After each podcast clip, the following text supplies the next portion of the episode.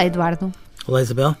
Eduardo, sabe uma vez a minha mãe uh, foi operada e estava aquela parte a seguir do recobro, não é? Sim.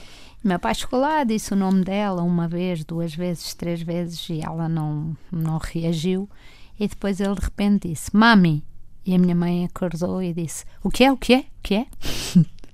Ou seja, tipo, chamam por mim? Chamam por mim, exatamente. O nome dela não reagiu, mas mesmo lá de onde estava, uh, na anestesia, quando ouviu chamar o seu nome, veio a correr.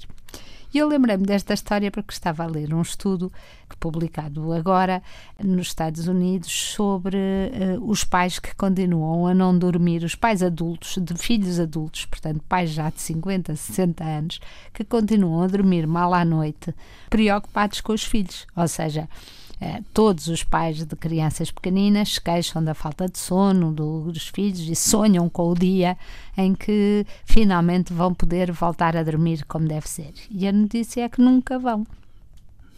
A notícia do dia. Nunca mais vão dormir. Oh, Isabel. Eduardo, o estudo estudou um, 180, não, 1800 casais e seguiu os padrões de sono, perguntou-lhes uh, com que eles estavam preocupados e, e concluiu que, sobretudo nos momentos em que eles sentiam que os filhos precisavam de apoio emocional ou de apoio financeiro, o seu sono passava a ser muito perturbado.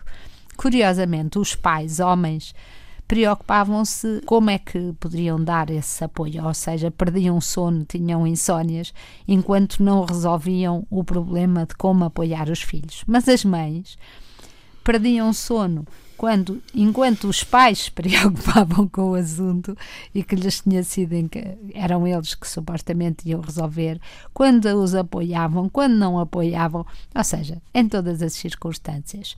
E mais ainda diz o estudo o facto dos pais estarem tão a par e tão ligados aos filhos através das mensagens agora e dos WhatsApp leva a que esta preocupação, por um lado, sentem-se mais ligados aos filhos, mas por outro lado, passam a partilhar mais esta preocupação. Eu queria conselhos para as minhas próprias insónias, como é óbvio. eu, eu eu, eu receio que uh, se, este tudo, se este estudo tiver a, a validade que, que, é suposto que tenha, que a consequência seja qualquer coisa do género lute contra as insónias, não tenha filhos. Simples.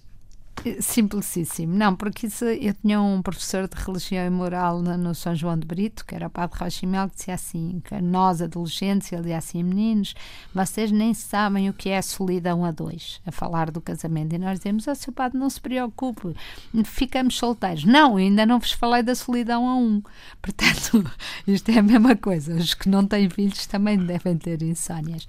Eu achei isto engraçado, porque nós não conseguimos de facto, mas isto se calhar é doentio da nossa parte. Nós não conseguimos desligar-nos, eh, claro que não é deixar de amar, mas não conseguirmos deixar de tentar controlar e resolver os problemas de filhos adultos. Isabel, eu acho que isso é bondoso e acho que esta, esta insónia não será uma insónia interminável, eh, desejo eu. Mas, mas sabe Depende, o que é que eu acho? Se tiver acho? vários filhos, preocupa-se por um por cada noite sem, da semana. Sim, sem dúvida. Mas aquilo que às vezes me preocupa é que o, as horas de insónia não correspondem àquilo que depois os pais entendem colocar em cima da mesa em relação aos filhos. Ou seja, muitas vezes, ao mesmo tempo que têm insónias, vão se inibindo de, fazendo, de fazer os comentários, de definir as regras, de chamar a atenção às vezes que entendem.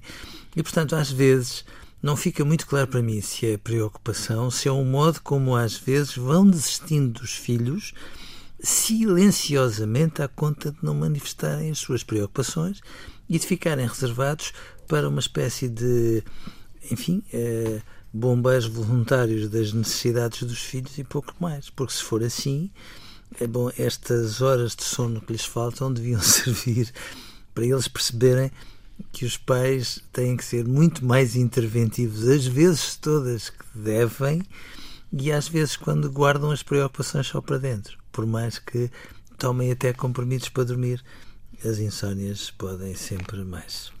Obrigada. Vou testar. Depois logo dei, darei o feedback aos ouvintes. Adeus, Eduardo. Adeus, Isabel.